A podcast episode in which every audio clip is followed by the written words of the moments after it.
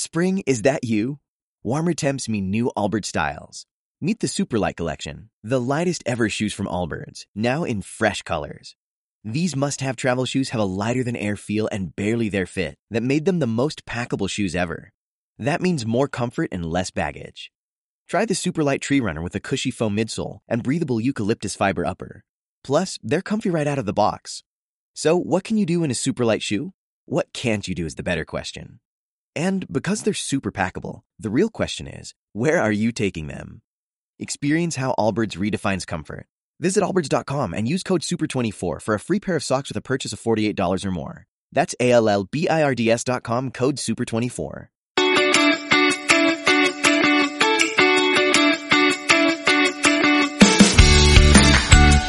Bienvenida y bienvenido a Cuidarte, un espacio semanal para compartir inspiración e ideas sobre autocuidado.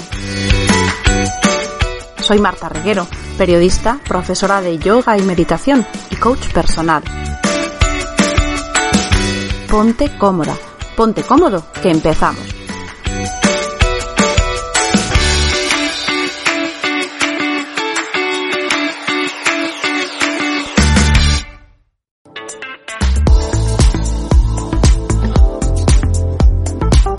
Y antes de comenzar, recuerda que tienes un recurso fantástico para cuidar de tu mente, cuerpo y emociones en filyoga.club, tu club de autocuidado online, con dos clases nuevas cada semana, clases en directo, soporte y seguimiento por parte de los profesores. Sin lugar a duda, un regalo para que sentirte bien esté al alcance de un clic.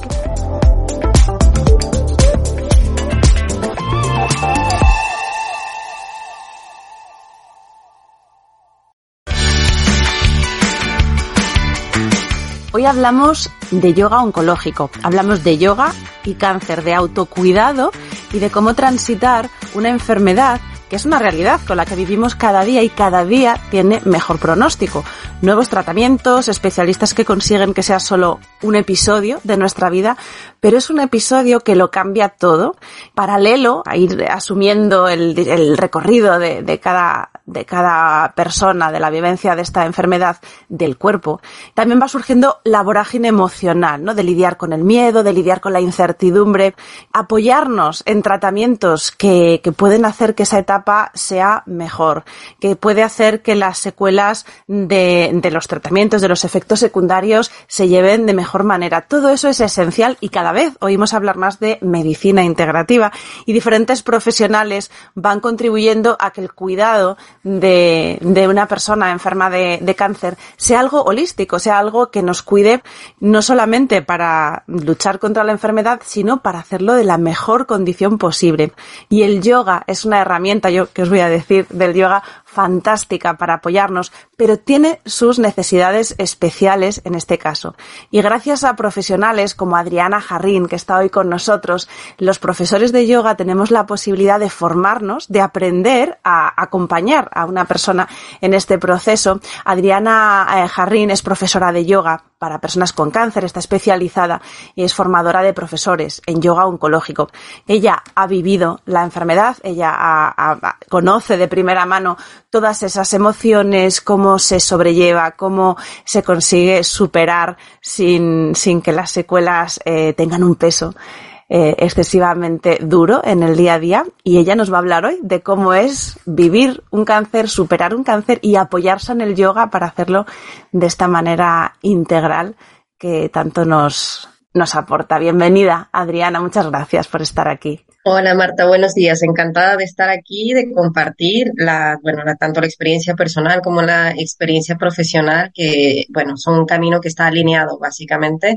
Y bueno, esa es como la, la hay, el uno ilumina el otro, ¿no? De alguna manera. Y entonces, bueno, estamos aquí para compartir. Fenomenal. Pues si te parece, cuéntanos tu historia para que veamos cómo se va integrando el puzzle, cómo ese conocimiento, esa práctica de yoga te acompaña en el momento que descubres tu enfermedad y cómo es el proceso para que tú llegues a estar hoy aquí acompañando y formando a, a los profesionales de, de yoga oncológico. Sí, bueno, uh, yo fui diagnosticada de un cáncer, de un cáncer de ovario, ya van a ser bastantes años, ya son casi 20 años del diagnóstico que, de cáncer. Y bueno, eh, era bastante joven y fue evidentemente algo como muy inesperado. De hecho, para mí la palabra oncología todavía era algo como que no estaba dentro de mi registro. Yo, yo pertenezco al mundo de las ciencias sociales, entonces no era algo con lo que yo había tenido una relación. Y cuando fui a urgencias y me dijeron que tenía que ir a urgencias de oncología, de pronto tuve una claridad de lo que se, de lo que tenía del concepto de oncología. Por primera vez en mi vida lo, fue como muy cabal, ¿no? En un instante como relacioné ese término que ya te digo había sido ajeno a mi a mi vida hasta ese momento. Y la verdad es que el cáncer tiene, tiene, suele ser una enfermedad silenciosa en muchos casos. Y esto es lo que a veces em, deriva en que el diagnóstico sea un evento un poco traumático, ¿no? Por un shock, porque mm, si bien has tenido ciertos síntomas o has sentido ciertas cosas, no llegan a ser necesariamente tan importantes o tan imperativas como para suponer o sospechar que podría ser, llevarte a tener un diagnóstico de cáncer. Quizás ahora con el, el, cáncer de mama sí que existe muchos, mucha más prevención a partir de una edad, pero no así en el resto de cánceres, ¿no? O sea, y los factores por los que uno puede desarrollar un cáncer son múltiples. Entonces, bueno, dependerá de muchas cosas. Dependerá de genética, dependerá de, también de la forma de, que has tenido, ¿no? De la epigenética, que sería todo lo que, ah, las formas de consumir, de vivir que has tenido, aparte de la, que, en combinación con tu genética despuntarían o no un, un cáncer. Y entonces yo era muy joven y fíjate que me empezó a crecer un poco la pancita. Y yo pensé, a los 26 años, la edad.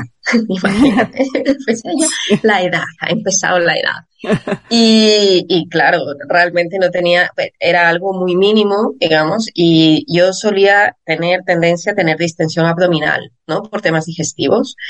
Y entonces eh, tenía como este síntoma y tenía que hacerme una revisión eh, una, perdón, ginecológica y había ya, bueno, hecho la cita que tardaba un poco y tal.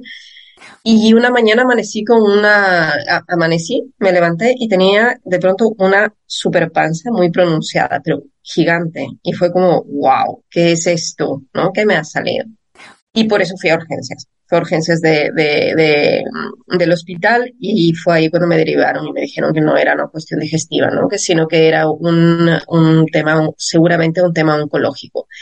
El diagnóstico fue como bastante, el, no me diagnosticaron directamente el cáncer en ese momento. El, el tumor era grande y tenía como unas características un poco especiales y no podían determinar. Sí que se sospechaba que podría ser algo ginecológico, pero no, no había una certeza sobre esto y hasta hacer las pruebas y todo esto eh, pasaría tiempo. Y mi padre es médico, y entonces lo que me sugirieron es que viajar a mi país, que lo mejor que podía hacer era estar con mi familia. Claro, este tipo de, este tipo de direccionamientos te genera una ansiedad y un estrés muy fuerte porque si es que sientes que en el lugar que estás no puedes ser atendida porque es algo tan inminente, tan grave, que lo que mejor puedes hacer es estar con tu familia, claro, es eh, no solo para ti, sino para tu familia, las alarmas se saltan, ¿no? Luego agradezco haberlo hecho de esta manera, agradezco haber estado con mi familia, para todos los cuidados que podía haber recibido y las ventajas que tiene el ser hija de médico y, las bondades que esto te puede, te puede traer. Entonces fue, eh, digamos que para mí el, el, diagnóstico fue una etapa, fue un momento bastante crítico eh, porque, te lo comento esto porque no necesariamente para todas las personas es el momento más crítico. Cada persona puede vivir los diferentes ciclos de la enfermedad de una manera distinta y pueden repercutir más unos que otros. Mm. No necesariamente es el diagnóstico, ¿no? Algo, alguien lo puede asumir con un poco más de, no sé, de tranquilidad y luego yo qué sé, los efectos de la quimioterapia es lo que le, le, resulta más traumático, por ejemplo. Y entonces, bueno, eh, hice los ciclos de quimioterapia, primero fue una cirugía, eh, una cirugía con una, con una cicatriz bastante importante, que finalmente, bueno, tuvo un buen proceso, una buena cicatrización, con lo cual, ah, después del segundo ciclo de quimioterapia, yo ya estaba en condiciones como de hacer movimiento físico. Y entonces una prima me sugirió hacer, practicar yoga. Y esto fue como, yo sabía por un tío que le gustaba el yoga y tal, y esta prima que era de parte de mi madre me sugirió y era algo como muy residual, no era algo que era de común como es ahora, ¿no? Hablar de yoga y de diferentes estilos de yoga y tal, no tiene esa popularidad en absoluto. Y entonces empecé a practicar yoga y me encontré allí con una profesora que fue como muy respetuosa en el sentido de no, no puso, eh, era evidente mi situación, ¿no? Pero nunca em, me trató desde el lugar de la enfermedad, sino desde el lugar de la persona. Y esto yo creo que es algo fundamental, que estoy eternamente agradecida a esta persona porque me permitió realmente em, a través de la práctica ir descubriendo los recursos que yo tenía para sentirme mejor en mi condición. Y entonces fue tan maravilloso el efecto que tuve después, porque con la quimioterapia yo sentía mucho dolor, sentía mucha compresión en las articulaciones, mucho dolor muscular, muchas molestias digestivas, uh, me molestaba la luz, me dolía la cabeza. Claro, estamos hablando de un tratamiento hace 20 años. Entonces, claro, los tratamientos también han mejorado mucho, pero esto no quiere decir que, todo, que aún no, o sea que estos síntomas pueden seguir existiendo en muchas quimioterapias dependiendo de las condiciones también físicas y emocionales de la persona.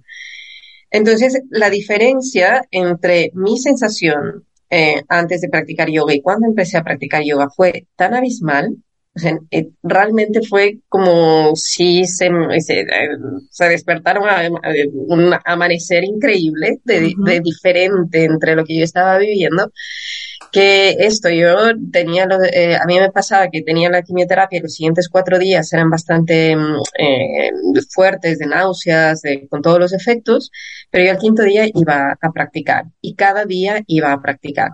Tenía la ventaja de en ese momento tener el tiempo para hacerlo y fue así como fui descubriendo estos beneficios que el yoga me estaba, me proporcionaba, no solo en la parte física, que era, es como la primera, ¿no? La, el, el, primer nivel al que llegas en la parte física, sino también a nivel emocional, ¿no? En el hecho de poder recibir la enfermedad sintiendo menos culpa, Sentía, porque sentía mucha culpa al ver la, el dolor que provocaba a mi familia. Claro, mi madre, mi padre estaban destrozados y podía empezar a cultivar una sensación de calma. Y esa calma era muy sanadora no solo para mí, sino también para mi familia.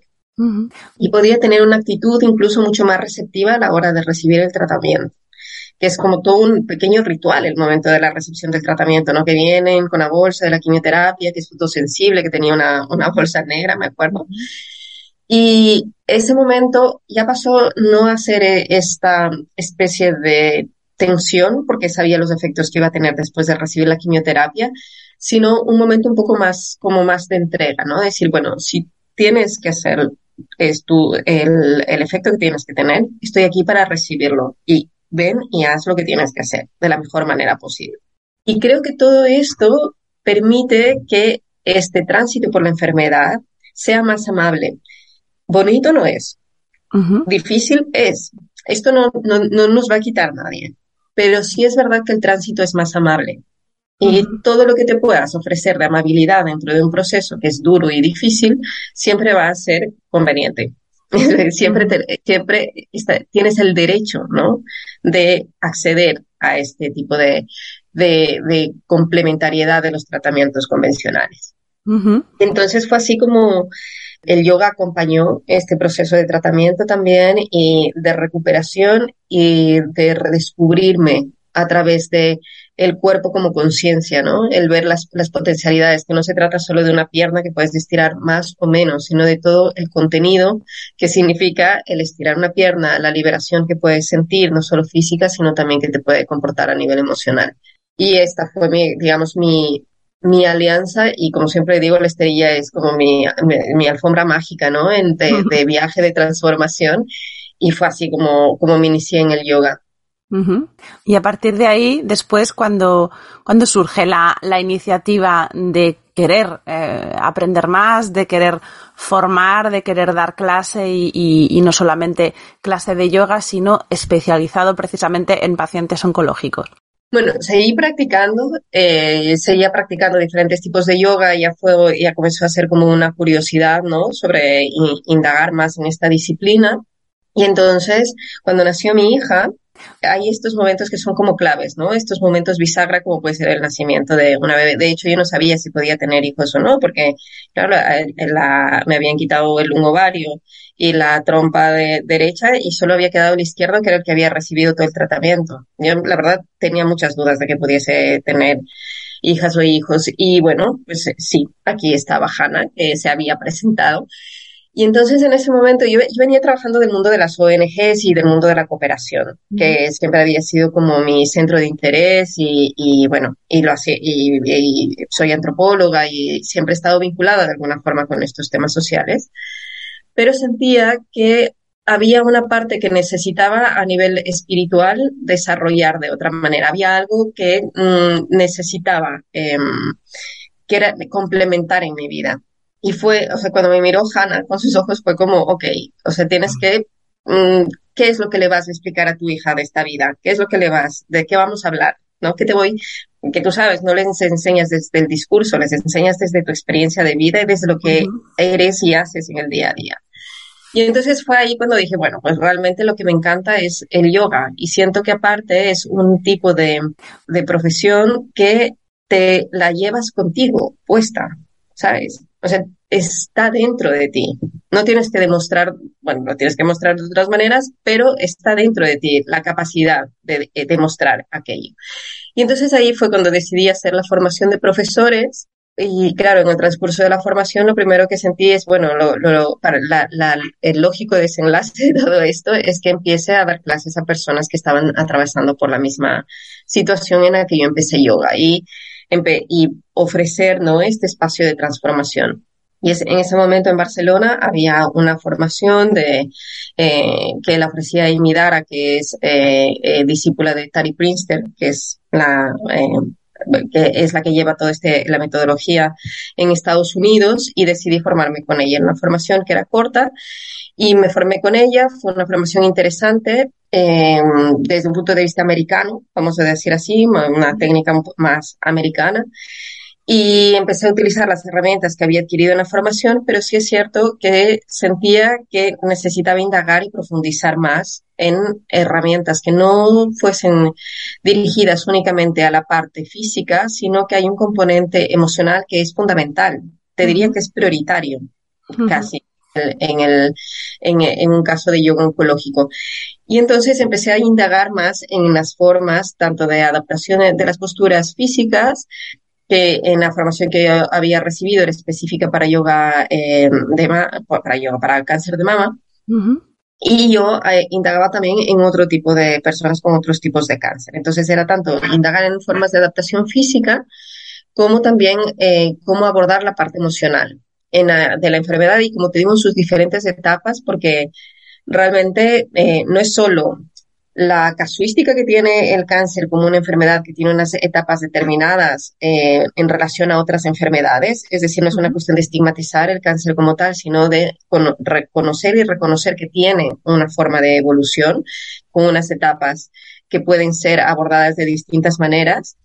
Eh, y entonces era como identificar esto y también el hecho de reconocer que cada persona tiene una forma distinta de transitar la enfermedad. Dependerá de su edad, dependerá de su condición social, dependerá de su cultura. Hay muchos, hay muchos elementos que no son solo de la parte física, sino de la parte emocional y social, que pesa mucho en la forma de relacionarte con la enfermedad.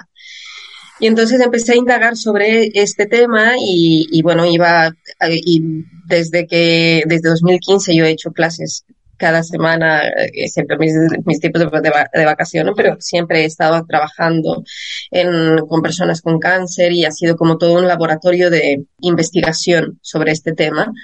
Hasta que, eh, bueno, empecé a trabajar, eh, aparte de los grupos privados, empecé a trabajar en Fundación Cálida del Hospital de San Pau, que por el tipo de mm, el tipo de formato, vamos a decir, de las clases que tienen, que eh, puede haber mucha rotación de personas dentro de la fundación, fue un este laboratorio se amplificó, vamos a decirle de alguna manera, porque tenía cada vez como casos muy distintos, de edades distintas, como, como te digo, como todo un abanico de particularidades, tanto de la enfermedad como de personas atravesando la enfermedad.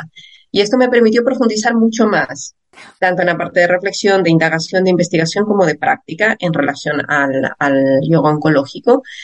Y fue ahí cuando llegó el momento en el que también había gente que me preguntaba, pero tú haces esto, ¿dónde me puedo formar? ¿Qué puedo hacer? Y bueno, hubo un momento en el que, eh, que también fue un evento especial que fue que cursé la formación de yoga sensible al trauma con Fundación Radica. Y allí encontré como las herramientas que faltaban, ¿sabes? Los ajustes que faltaban para encontrar una metodología que digas, ok, aquí la tengo. aquí ahora es redondo todo esto, ¿no? Y entonces teniendo como un eje transversal de la parte de yoga oncológico al yoga sensible al trauma, es como se vertebra, digamos, toda la metodología, ¿no? Que incorpora Hatha Yoga, incorpora yoga terapéutico, que también eh, me he formado en yoga terapéutico, yoga sensible al trauma, y entonces todos estos componentes como que terminan creando esta metodología llamando, llamada, llamada yoga oncológico que es una metodología que no es una metodología que es tan pasiva. Las personas a veces piensan que va a ser algo muy súper suave. Bueno, tiene sus, tiene sus variantes, depende de las condiciones que tengan las personas, ¿no? Y puede ser más o menos suave. Esto dependerá de la persona y del grupo con el que tengas. Es simplemente conocer cómo puedes adaptar las posturas. ¿sabes? Entonces, muchas veces les digo a mis alumnas, a mis alumnos, que haya un diálogo con, con el personal médico, porque a veces dicen, yoga, sí, por supuesto, porque va a estar súper sentada o algo así. No, es como, no, forma parte también de una rutina física. Y esta interlocución con los médicos es interesante, ¿no? A través de tus alumnas y de tus alumnos que aparte eh, les pueden expresar lo bien que les puede sentar este tipo de, este tipo, el yoga en concreto, ¿no? Como otro tipo de terapias complementarias. Entonces es así como eh, llega el momento en el que nos conocemos con Fundación Rádica, con María Macaya, y decimos, bueno, realmente ya la formación que yo hice ya no existía, y creo que fueron dos ediciones que se hicieron aquí en Barcelona, y no había una formación. Entonces dijimos, bueno, este, pues vamos a ponernos en marcha y vamos a, ofrecer un curso que, con todas las garantías que tiene Radica, ¿no? Por el, abanico de, cursos también que ofrece dentro de su plataforma. Y fue así como desarrollamos esta formación y creamos esta formación que ahora cuenta con la participación también de profesionales externos. Es decir, si bien eh, yo imparto toda la parte fuerte de lo que sería el yoga oncológico, sí que contamos con la participación de otros profesionales externos que nos ayudan a profundizar sobre ciertos aspectos. Y eso es importante, ¿no? esos avances que hemos hecho, yo percibo, a lo mejor tú, lo tienes más, más cerca, pero sí se percibe que ese avance de integrar una perspectiva integral en, los profesionales que trabajan con la atención a, los pacientes de cáncer, sí vamos avanzando. Ahora vemos profesionales, pues como decías tú en tu formación, ¿no? Oncología integrativa, eh, psico-oncología, eh, yoga sensible al trauma, que es lo que comentabas. ¿Cómo, cómo vamos en ese, en ese ámbito? Yo creo que cada vez ha habido una, ha habido un, creo que esto es interesante hablarlo de la siguiente manera. Cada vez tienen más espacio las terapias complementarias porque precisamente la profesionalización de las personas que estamos participando de las actividades complementarias han permitido definir dos cosas. Por una parte, las garantías que ofrecen en mejorar las condiciones de vida de la persona que está atravesando por ese proceso oncológico. Pero estas garantías que ofrecemos, que sería la primera parte, no es algo que únicamente lo, lo manifiestan las personas que, yo que sé, que, que pasan por un tratamiento de nutrición o mindfulness o ejercicio físico adaptado o yoga, sino también porque hay investigación al respecto, investigación científica que está refrendando que hay una cierta cantidad de terapias complementarias que se han investigado y que tienen unos y que se ha podido ver científicamente que tienen unos resultados que son eficientes para las personas con cáncer. En este sentido es súper interesante cuando ya se concibe terapia complementaria como aquella que tiene una investigación científica por detrás y por lo tanto tiene un reconocimiento y un estatus dentro del, del mundo médico. Ya no somos simplemente personas que vamos por ahí haciendo cosas interesantes, ¿sabes? Sino que tienen, hay una referencia científica. Y esto también creo que le da un peso y, Y, y esto, un estatus dentro de, dentro de lo que sería el mundo de la salud desde una perspectiva más holística. E, y, lo que te digo, importante también es interlocución con el, con el personal médico, con el personal sanitario. De hecho, dentro de la formación, por ejemplo, se ha formado una oncóloga, se ha formado una psicooncóloga que les interesaba conocer más a fondo eh, y otros profesionales que les ha interesado conocer más a fondo eh, qué beneficios puede comportar el yoga. Entonces, esto hace que cada vez tenga más presencia y de ahí viene la importancia de la profesionalización, el momento que quieres ofrecer un servicio. Es importante que, que, tengas las herramientas y siempre una formación va a ser un, punto de partida. Luego el camino es muy largo y cada uno desde nuestros estilos, desde nuestras, nuestros propios intereses, vamos a ir complementando e, esa metodología pero es importante tener un punto de partida que sea estable, que vertebre tu, lo que tú vas a ofrecer. Y esto es lo que da una garantía y una seriedad a lo que hacemos, ¿no? Eh, que es importante tenerla.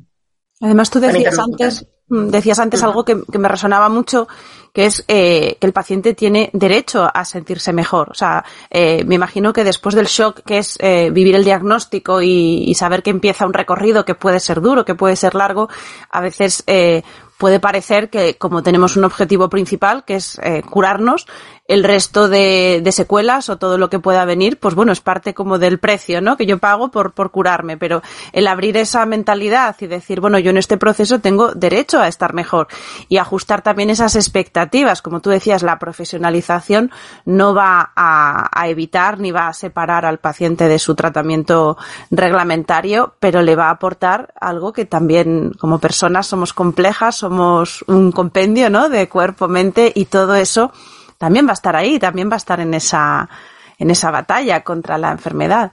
Sí, o sea, es, es tener en cuenta que eh, cuando hablamos de terapias complementarias, que no alternativas, sino complementarias, estamos hablando de un respeto hacia el tratamiento convencional, porque precisamente es lo que tú has dicho, el tratamiento convencional está dirigido a curar a la persona, a curar la enfermedad. Entonces, em, ahí hay como una, una, diferencia que podemos hacer entre lo que es la relación que la medicina convencional tiene con la enfermedad y la relación que la terapia complementaria tiene con el enfermo o la enferma que son, es distinto, porque quizás eh, la, la, medicina convencional va a, yo que sé, a, a, hacer, a, ofrecerte una quimioterapia que va a reducir el tumor, pero la terapia complementaria te va a tratar a ti como Marta o como Adriana en tu integralidad y en tus condiciones. Entonces la una mira la enfermedad y la otra mira al enfermo. Y esto hace que sea, como, sea complementario. Y por esto siempre también me gusta distinguir um, un poco dos términos que no, que no son lo mismo, ¿no? Una cosa es curar y otra cosa es sanar. Mm. Si bien ahora existe toda una, una cantidad de, de la diagnosis precoz de, del cáncer permite que muchos de estos cánceres puedan ser curables, hay otros que no lo son, ¿no? Y que, y que el desenlace pues va a hacer que la persona finalmente fallezca. Sin embargo, esto no quiere decir que la persona no viva por, no viva un proceso de sanación y que este proceso de final de vida no sea dentro de un entorno de sanación. Quizás no ha habido una curación, pero sí ha habido un proceso sano de vivir y de relacionarse con enfermedad y con esa etapa de su vida, que no se puede evitar porque está ahí. Este es el tema. Si se pudiese evitar, claro, sería otro, distinto, pero ya que está ahí, es cómo te relacionas con esa enfermedad. Nunca me gusta quitarle el peso que tiene, la enfermedad en sí mismo ni pintarle de colores con arcoíris alrededor, porque eso sería esconder una realidad y mm, minimizar el padecimiento del dolor que muchas personas pueden estar pasando. Sino es, simple, es eh, simplemente no, sino es asumir que ya que está aquí, ¿cómo me relaciono con ella? ¿Cómo integro esto como una experiencia de vida? Porque es que está siendo, no es algo que está fuera de tu vida está atravesando y, como tú mencionabas al inicio de, la entrevista, está transformando tu vida. Porque es increíble como tenemos muchas prioridades en la vida, tenemos muchas metas que nos planteamos, tenemos muchas cosas que queremos hacer, que las cuales queremos controlar. Y, sin embargo, un diagnóstico propio o de una persona querida te cambia el eje de una manera abismal. Y no importa la clase social que seas, de la edad, del género, es, hay un cambio de registro absoluto sobre las prioridades de tu vida.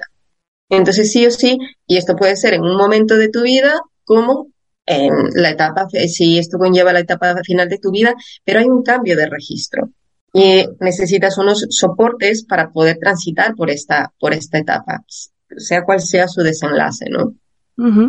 Y hablábamos de, bueno, del concepto trauma, porque, porque efectivamente, como comentas, el momento en el que, en el que se abre ante ti esta perspectiva, pues obviamente supone una ruptura. Con lo de antes, hay un cambio profundo y, hay una vivencia quizá de ese trauma hasta que todo se recoloca y, si todo va bien, pues de alguna forma existe esa transformación, como decías, independientemente del desenlace, en la parte personal y holística y cómo te relacionas con el proceso pero hay momentos en los que ese trauma es más evidente. A mí me viene a la mente pues el diagnóstico, eh, cada uno de los ciclos a lo mejor de tratamiento, cada persona, decías, vive esos momentos con mayor o, peor según eh, su vivencia. ¿Cuáles son esos momentos clave en el desarrollo de la enfermedad que pueden requerir un poco más de atención, de ayuda emocional?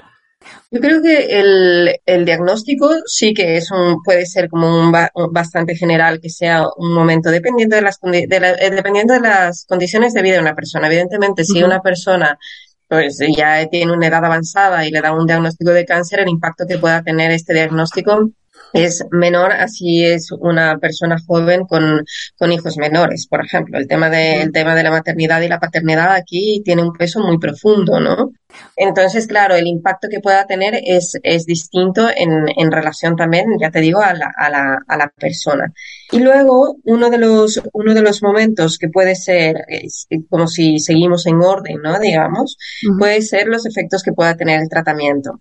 El momento que viene, por ejemplo, un tratamiento de quimioterapia que tiene los efectos clásicos, vamos a decir, asociados al cáncer, como puede ser la caída de cabello, puede ser un momento muy impactante, porque es una forma de materializar en sí mismo no solo la enfermedad, sino el um, estigma que todavía existe sobre la enfermedad. ¿no? El personificar ¿no? Esta, esta, este, esta forma de mirar como el cáncer todavía como una enfermedad muy, muy asociada a la muerte, ¿no? Y cuando, como tú has explicado, no necesariamente es así. Y creo que es otro momento que a veces tiene como este impacto como traumático. Luego hay los pequeños detonantes, que son los momentos de las pruebas. Antes de tener una prueba, y el, tiempo de espera de los resultados de la prueba son altamente estresantes, porque aunque hayas em, tenido un pronóstico favorable, aunque hayas estés pasando por un proceso ya de superación de la enfermedad, siempre va a detonar los miedos. ¿No? Estamos hablando siempre que hay un miedo, miedo a la muerte, que es el principal, hay la sensación de incertidumbre y estos momentos de las pruebas siempre son como se, se, se alteran nuevamente estos, eh, se ponen sobre la mesa nuevamente estos miedos, ¿no? Y sin duda, uno de los momentos más em, que tienen más calado es el momento que hay en la, la, una metástasis, ¿no? Porque de alguna manera, si bien hay tratamientos que están eh, cronificando la enfermedad, en algunos casos, pues sí que te marca un antes y un después en el pronóstico que puede tener la enfermedad, ¿no? Porque cronificar la enfermedad sí, sí que te puede permitir vivir a largo plazo con la enfermedad, sin embargo, está ahí. No estamos hablando ya de una fase de curación. Y entonces, evidentemente, esto puede ser algo traumático, ¿no? El hecho de saber que estás caminando en este sector, en, en, este, dentro de esta, dentro de esta ruta, ¿no? Y suele ser un, momento bastante impactante también. ¿Y qué es lo que necesita un paciente de cáncer en estos momentos clave? ¿Qué sería la prioridad para sentirse mejor? Desde lo que nosotros podemos ofrecer como en nuestra área ¿no? de, de yoga oncológico, lo primero que queremos ofrecer es un espacio de seguridad. Eh, esto quiere decir no solo la parte de seguridad física que hacemos a través de la adaptación de las posturas, sino también un espacio de seguridad donde la persona no es juzgada ni cuestionada por la forma en la que vive o transita la enfermedad, donde existe una escucha activa no solo desde la palabra, sino también desde el cuerpo, donde no se juzga si es que te duele más o te duele menos o no te debería doler porque tampoco es para tanto, por ejemplo, ¿sabes? Entonces, lo primero que, eh, lo primero que, eh, lo que, primero que podemos ofrecer es un espacio de seguridad y un espacio de legitimación de cómo la persona está viviendo y sintiendo la enfermedad y su proceso. Creo que es muy importante legitimar legitimar que para esta persona eh, esto es muy difícil o legitimar que a esta persona pues este movimiento le duele y este acompañar ese proceso. ¿Sabes? Eh, acompañar esa rehabilitación y ayudar a encontrar los recursos o los mecanismos que esta persona tiene para intentar eh, salir de estos, de estos procesos, ¿no? Entonces no se trata de una de la ley del positivismo porque porque realmente es lo que te digo también es como contradictorio con lo que está viviendo la, persona, ¿no? En sí mismo, sino con el crear espacios de seguridad y de legitimación. Y muy importante también es el espacio de encuentro si bien a mí me gusta hacer clases particulares porque puedes, eh, es como que puedes uh, trabajar más a fondo la parte de la, eh, no, o sea, dedicarte al 100% a esta, a la persona y, y sus, y sus condiciones. Yo creo que el espacio de red y de los espacios de, de, crear espacios de encuentro entre personas que están atravesando por la misma situación es increíble, es, es potenciador de los beneficios que tiene el yoga en sí mismo. El hecho de encontrar con otras personas que no te juzgan, pero no porque han hecho el ejercicio mental de salir del juicio, no te juzgan porque comprenden, perciben lo que te está pasando y que igual no les pasa exactamente de la misma manera, pero tienen más o menos eh, un entramado que les permite generar conexiones y es bellísimo las situaciones que se pueden crear dentro, que se pueden generar o que pueden llegar a, suceder dentro de un, dentro de un grupo, ¿no? Y a mí esto me parece que es fundamental. Yo soy súper partidaria de las, de las clases grupales. Creo que las individuales tienen mucho potencial y que a veces, pues, las personas por diferentes mm, situaciones no quieren participar de un grupo. Pero el efecto potenciador de la creación de red creo que es uno de los valores más grandes que existe en este tipo de específico, ¿no? De, de yoga. Porque tú no puedes ir a un, o sea, puedes ir a un, a un centro de yoga, por ejemplo, y tener, yo qué sé, las, estar en una situación física que te permite hacer un jata suave, en una clase que puedes ir a, controlando más o menos, ¿no? Tu, tu rango de movilidad, por decirte algo así.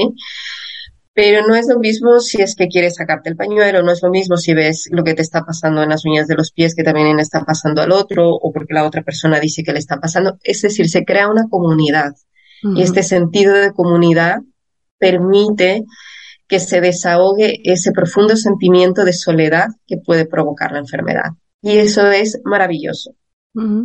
Porque hablabas, que hablábamos de emociones y la primera que nos viene a la mente es el miedo, es la más obvia, la que parece, pero tú has mencionado también la culpa y me ha llamado la atención, claro, desde el punto de vista de, mm, de lo que la situación por la que tú vives afecta a las personas que te quieren, que muchas veces a lo mejor, eh, según nuestra personalidad, pues podemos llevar a, a, a, a, cargarnos con esa mochila y a lo mejor no solo la culpa por vivir eh, un proceso eh, duro, sino a lo mejor también hablabas de legitimar las molestias, ¿no? Decir, bueno, pues voy a intentar no quejarme mucho, voy a intentar no eh, ser una carga para mi familia y ese positivismo que parece que se me exige.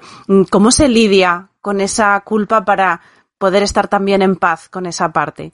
Es que también hay muchas culpas por cómo, cómo me alimenté, mm. Debí, de, iba muy estresada. La culpa es del estrés que, que tuve. O sea, siempre la persona comienza a buscar en sí misma las responsabilidades sobre la enfermedad. Y si bien es cierto que unas, eh, una vida saludable, para ponerlos en, términos muy este, generales, puede ayudar a que no se detone un cáncer, también es cierto que no necesariamente es una solución. Uh -huh. Es un coadyuvante. ¿Vale? Y entonces yo lo que siempre eh, comento, ¿no? Es el hecho de, somos naturaleza, ¿sabes? Cuando tú ves una planta que le pasa algo, que le sale un bulto, no piensas, oh, es esta planta que no ha sabido recibir bien el sol, que le, yo que le puse, yo que le puse, ¿sabes? Sí. Piensas, bueno, es que yo qué sé, ¿sabes? Somos materia orgánica. Uh -huh. O sea, perdemos el sentido, o sea, tenemos tanta aprensión por el, la vida, la, lo que es la, lo que es lo mío, lo mío y la vida privada, que nos creemos súper dueños incluso de una naturaleza que utilizamos, pero de la que no somos dueños de alguna manera. somos naturaleza, o sea que eh, estas células, todos estos movimientos y todo este universo que se mueve dentro de nosotros, toda esta mecánica que hay dentro de nosotros, nosotros no la hemos programado. Es naturaleza y esta naturaleza puede derivar en muchas cosas. Entonces, eh, en un momento determinado, el hecho de mirar desde esta naturaleza, que no es simplificar el dolor de la persona, sino es mirar desde esta naturaleza, creo que hay un momento de liberación de culpa. Hay una chica que una vez me decía, sí, pero es que yo, es que no es justo, porque yo eh, he sido vegana, eh, vegetariana seis años, vegana dos, siempre he sido una buena persona, he sido voluntaria, no sé qué, ¿por qué? ¿Por qué? Si, como diciendo, si yo, lo, yo, pero yo hice todo el, el manual de la persona saludable y buena persona. Y es que la enfermedad no es una cuestión de justicia. Justicia es que no hayan guerras. Eso es injusto. Injusto es que una persona te, sea violenta. hay muchas cosas que son injustas. Pero la enfermedad es un hecho natural que puede ser eh, se pueden reducir los factores para que se desarrolle este hecho natural, por supuesto, y que el yoga es parte de esto, la meditación, y que existen muchos estudios que cada vez más están comprobando que hay una, un potencial increíble en cómo se puede incidir para mm, eh, evitar que se detone la enfermedad, sí, pero la enfermedad en sí mismo ¿no? es un hecho natural. Y entonces creo que el momento que abrazas esa, esa naturaleza puedes desprenderte de estas primeras culpas de yo he provocado la enfermedad porque yo hice tantas cosas. ¿Sabes? Que aparte es una culpa muy cristiana, ¿no? En un sentido cultural. Y entonces eh, luego hay la otra parte que es la carga que supones para las personas que decías tú o la, o la posibilidad de dejar a las personas que, que tú quieres, ¿no? En unas condiciones vulnerables. Entonces, lo que te comentaba de la relación sana con la enfermedad, creo que es la que permite abrir el espectro de comprensión y claridad para que haya una relación desde una forma distinta con lo que te está sucediendo y no sentir esa culpa, sino también aprender a recibir con agradecimiento lo que se te ofrece, a pedir lo que necesitas pero también a empoderarte en aquellas cosas que puedes hacer por ti misma. Y esto es algo que también trabajamos dentro de la práctica de yoga, el hecho del empoderamiento, ¿no? ¿Qué es lo que puedo hacer por mí misma? ¿Hasta dónde puedo llegar y cuál es mi límite? ¿Qué es lo que puedo pedir y a quién puedo pedir? Que también es súper importante. Y esto, por ejemplo, en las redes de apoyo es clave. Porque quizás, yo qué sé, si tienes tu súper amiga y cada semana le estás llamando a tomar un café para contarle lo que te está pasando y que te sientes así, tu súper amiga igual no tiene por qué tener las herramientas, ¿sabes? Para comprenderte. Te va a tomar el café contigo y tal, pero igual ni te puede apoyar demasiado y, y después igual está fatal, ¿sabes? Porque tampoco sabe cómo ayudarte y se queda con todo esto. Pero quizás en estas redes de apoyo o teniendo unas terapias complementarias que te ayuden, es una manera de gestionar los malestares que puedas tener físicos, emocionales, las dudas, los miedos, el abrazar esas situaciones desde un sentido de que no es algo que te sucede solo a ti, sino que forma parte de la enfermedad, que también transitan otras personas. Entonces, estas relaciones de empatía son súper importantes y es una forma también de gestionar la culpa, ¿sabes? Y hablábamos del yoga en sus, en, todas también su, complejidad, ¿no? La parte física, la parte eh, de las posturas, pero también aparece aquí la, meditación como una de las herramientas también esenciales de esta práctica. La meditación, cuando estamos viviendo un trauma, tiene también sus pequeñas señales de alerta y los profesionales más o menos tenemos esa prevención ¿Cómo puede ser el acompañamiento de, una práctica de meditación en un caso de, pacientes de, cáncer? ¿Qué se puede despertar? ¿Cómo podemos abordarlo de manera segura? Yo creo que, eh, como te digo, siempre va a ser una práctica adaptada a la vida de la persona. Y en esto creo que es importante comprender que la meditación no es algo sencillo. La meditación, eh, como profesionales que somos de esto, sabemos que es un camino. De hecho, nuestra práctica propia física es el camino que, un camino de preparación a la meditación, ¿no? Que sería como el fin, ¿no? Último de estar en un estado de, de, meditación, que precisamente los ascetas llegaban a este estado de vibración con la naturaleza y con las plantas, ¿no? Ya los ascetas ahí todos en medio del monte, pero no es no es un lugar fácil estar en la meditación. Entonces, yo lo que en este sentido, eh, lo que considero es que si hay una persona que tiene una, una, trayectoria ya eh, de práctica de meditación, puede ser algo que se puede conducir y se puede acompañar durante un proceso oncológico. Que una persona que nunca haya hecho meditación sea el primer paso que encuentre, me resulta que eh, creo que no va a ser necesariamente muy eficiente. Porque si tú le dejas a una persona sentada con, todos sus, con todas sus emocionalidades, y estamos hablando de que la primera emoción que emerge es el miedo, es una relación muy difícil de entablar la relación con el miedo. Necesitamos muchas herramientas. Y entonces yo lo que generalmente digo es, ok, si tú estás con una persona con la que ya has construido un tiempo de práctica, entonces puedes empezar a hacer pequeños momentos de meditación que sean meditaciones guiadas en que vas acompañando a la persona para que precisamente no vaya a caer precisa en estos episodios de miedo, de angustia, de preocupación.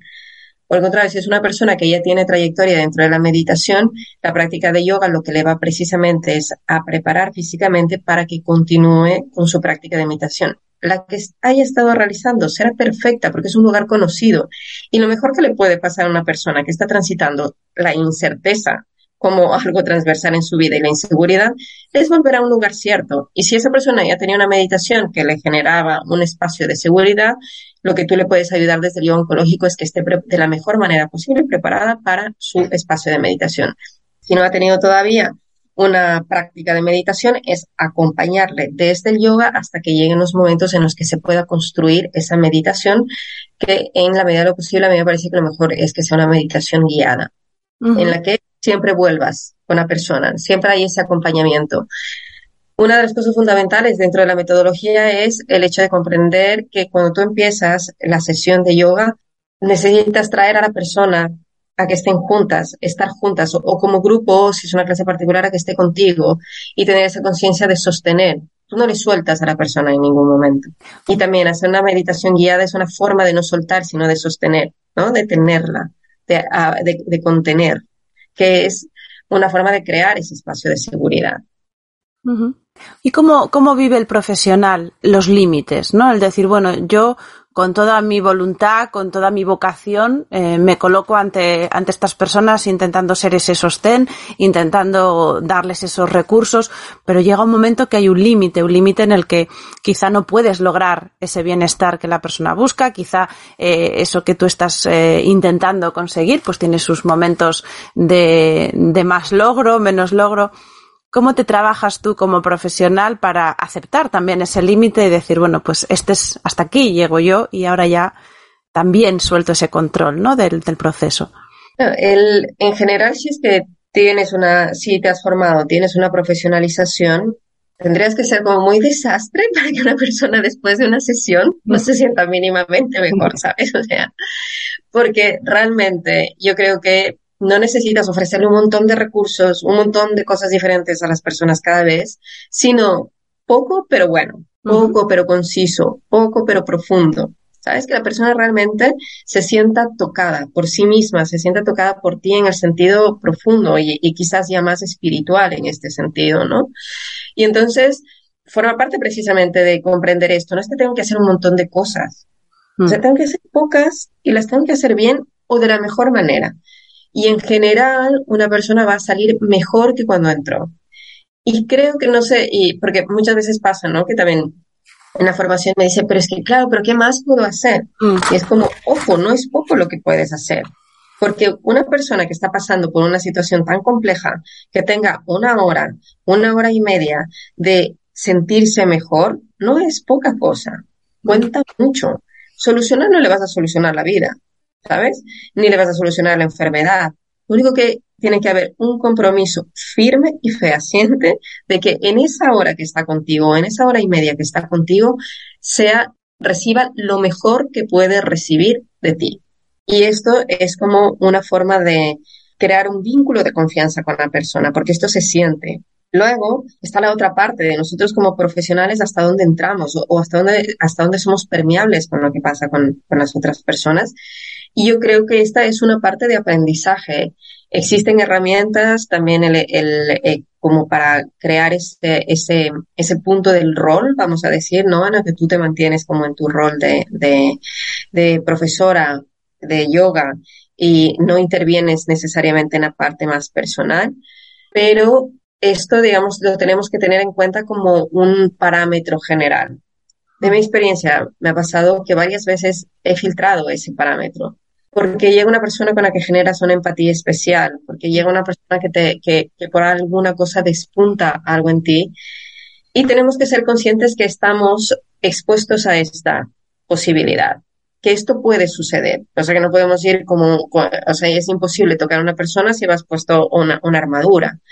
Lo que tienes que saber es que tienes que mantener tu espacio, porque si no, no te puedes, no puedes ser vulnerable todo el tiempo, pero a veces sí que sucede esto, este, este, que este espacio o este límite se transgrede, se transgrede por una humanidad. Y entonces tenemos que aprender, y yo creo que es, este es el aprendizaje continuo, de cómo tenemos que gestionar cuando estos límites se diluyen, ¿no? Y ya te digo, no pueden ser permanentes, esto sí que lo tienes que, lo tienes que revisar bien, ¿no? Y cuando suceden, saber, a, a saber o aprender cómo gestionarlos, ¿no? No es una, no creo que es una, es una cosa que siempre digo, no, y a veces digo, bueno, habrá gente que se echa para atrás igual, pero no es algo fácil cuando decides hacer esto. Si quieres algo fácil, no lo hagas, ¿sabes? Es algo que tiene que, te, tiene que ver con un compromiso y tiene que ver con ofrecer una parte de ti mismo también. Entonces, es, eh, puedes hacer la formación, por ejemplo, porque te va bien también para, y si viene a tu clase de grupo una persona con cáncer y saber cómo adaptar, si te va a venir bien la formación, si es que quieres hacer clase particular, igual también puede ser interesante, pero si realmente quieres como abrir un espacio de esta especialidad en tu, en tu, en tu carrera, digamos, tiene, tiene que haber algún, un pequeño nivel más de, de saber que van a haber ciertas complejidades, no solo en lo que ofreces a las personas, sino también a nivel humano. Y por lo tanto tiene que haber una disposición. No es que sean seres iluminados, maravillados o lo que sea, pero sí conocer el momento eh, vital, espiritual, este, emocional en el que una persona, en el que te encuentras, como para saber, ok, este es el momento, ¿no? Puedo hacerlo, puedo implementar esto ahora. Me, he quedado además con tu, muchas veces la, el, simplificar y el ver las cosas eh, claras ayuda también, ¿no? Decías que, que ponernos el, el, como meta que la persona salga mejor que entró. A veces también nos ponemos unas metas muy grandes, ¿no? Y queremos serlo todo y queremos que, que, nuestra clase o nuestro trabajo cambie la vida de la persona y ahí nos estamos a lo mejor proyectando demasiado y, y, como siempre una mirada al interior y decir, bueno, cuál es mi límite, esa falsa sensación de control que a veces también lo, desde este otro lado también se, se tiene y el, y el ir trabajando, ¿no? Pero esa, esa expectativa moderada, pero como decías, hacer poco y, y, hacerlo bien y ese compromiso para sostener esa expectativa de que la persona salga mejor que entró me parece un, un gran consejo. Sí, es también porque las otras expectativas de cuántas cosas puedo hacer es una expectativa del ego, ¿no? También de cuánto puedo hacer yo. Y realmente la, es muy importante que lo que esté sucediendo en esa sesión es que tú estés dialogando con esos cuerpos, entendidos como conciencias. Entonces tú tienes que estar muy presente viendo lo que ese cuerpo te está pidiendo, no lo que, no la idea que tú venías con la idea que habías entrado, se te desmonta, ¿no? Por eso te digo que en el caso de Cálida ha sido un gran laboratorio, en el caso de Cálida, porque tienes tanta rotación que te manejas en el, en, en, el abanico, ¿no? En, en, las, en las no sé qué puede pasar. Entonces, lo que sí, por ejemplo, en el caso de Cálida he pedido esto, los casos que sean muy, este, que tengan ya otros componentes, como pues, sí que les pido por favor que me anticipen que esta persona en algún momento puede llegar a la clase y que entonces yo pueda tener eh, recursos ya preparados. Porque una, una vez, por ejemplo, entró una persona que aparte de, eh, eh, era ciega. Y entonces, claro, ese momento fue como, oh, a ver, aquí ya son muchos elementos.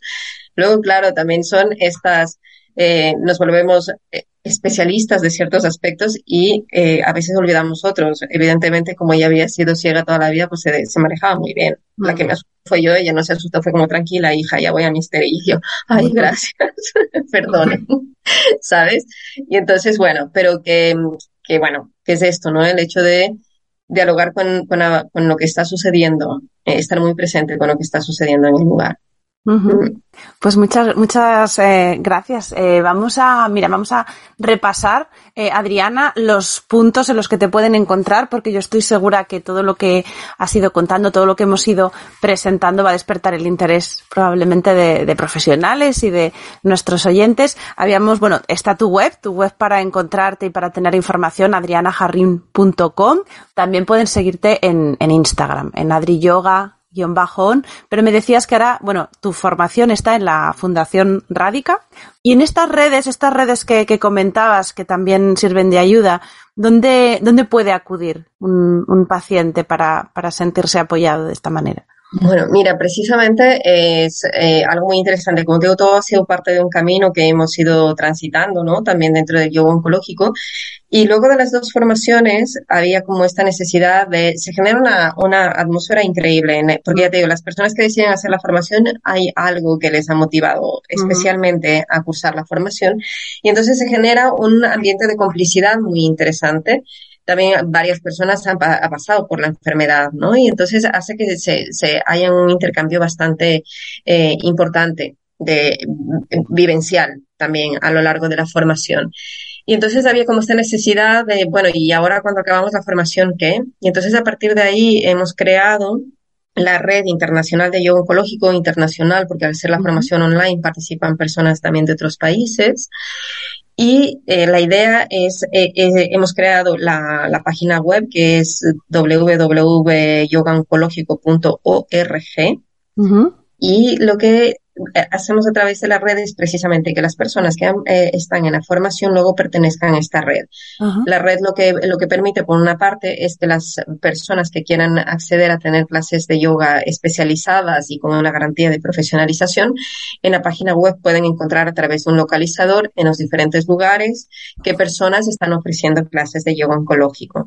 Esto también a, los, a las profesoras y a los profesores les ayuda a promocionar o a divulgar sus clases, porque a veces sientes que es un camino muy solitario y entonces también por esto se creó la red, ¿no? Como diciendo, bueno, vamos a abrazarnos entre todos los que estamos haciendo, eh, estamos ofreciendo este servicio y vamos a apoyarnos y la red te apoya, ¿no? Y entonces ya no es simplemente yo como Adriana Jarrín voy por la vida diciendo que voy a oncológico, sino que pertenezco a esta red que me sostiene.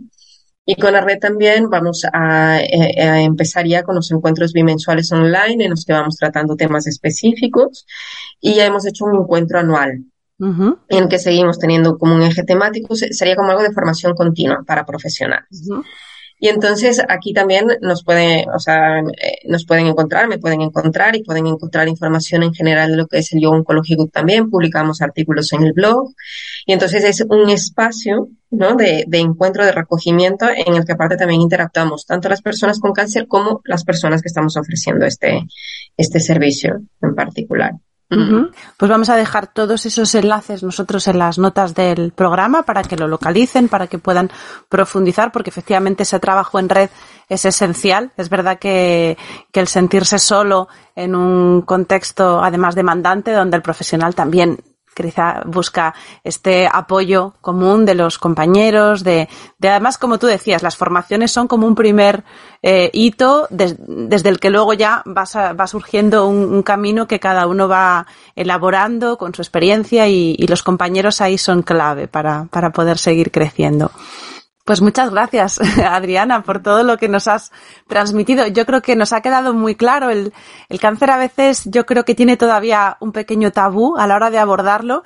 Yo, como profesora de, yoga, cuando alguien viene a mi clase y, está pasando, ha pasado por un proceso de cáncer, es verdad que siempre te entra lo primero esa prevención de decir, no quiero molestar, no quiero tocar donde duele, no quiero hacer una referencia que pueda ser malentendida. Te entra siempre también mucha prudencia y, y una buena formación, una profesionalización, como tú decías, es la clave para que podamos también manejarnos con seguridad.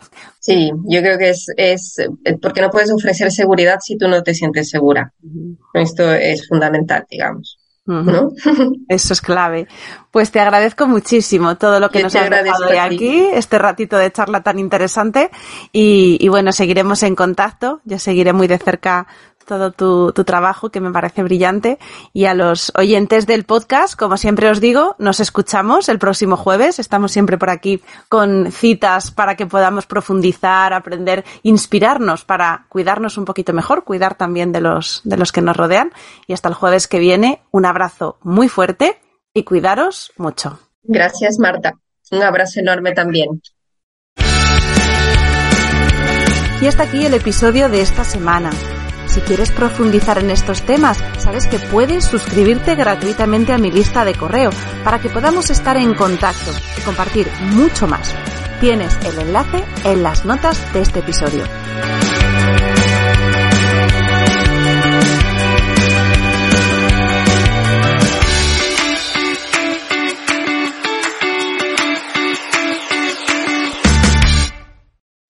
Amplify your career through training and development solutions specifically designed for federal government professionals. From courses to help you attain or retain certification, to individualized coaching services, to programs that hone your leadership skills and business acumen, Management Concepts optimizes your professional development. Online, in person, individually, or groups, it's training that's measurably better. Learn more at managementconcepts.com. That's managementconcepts.com.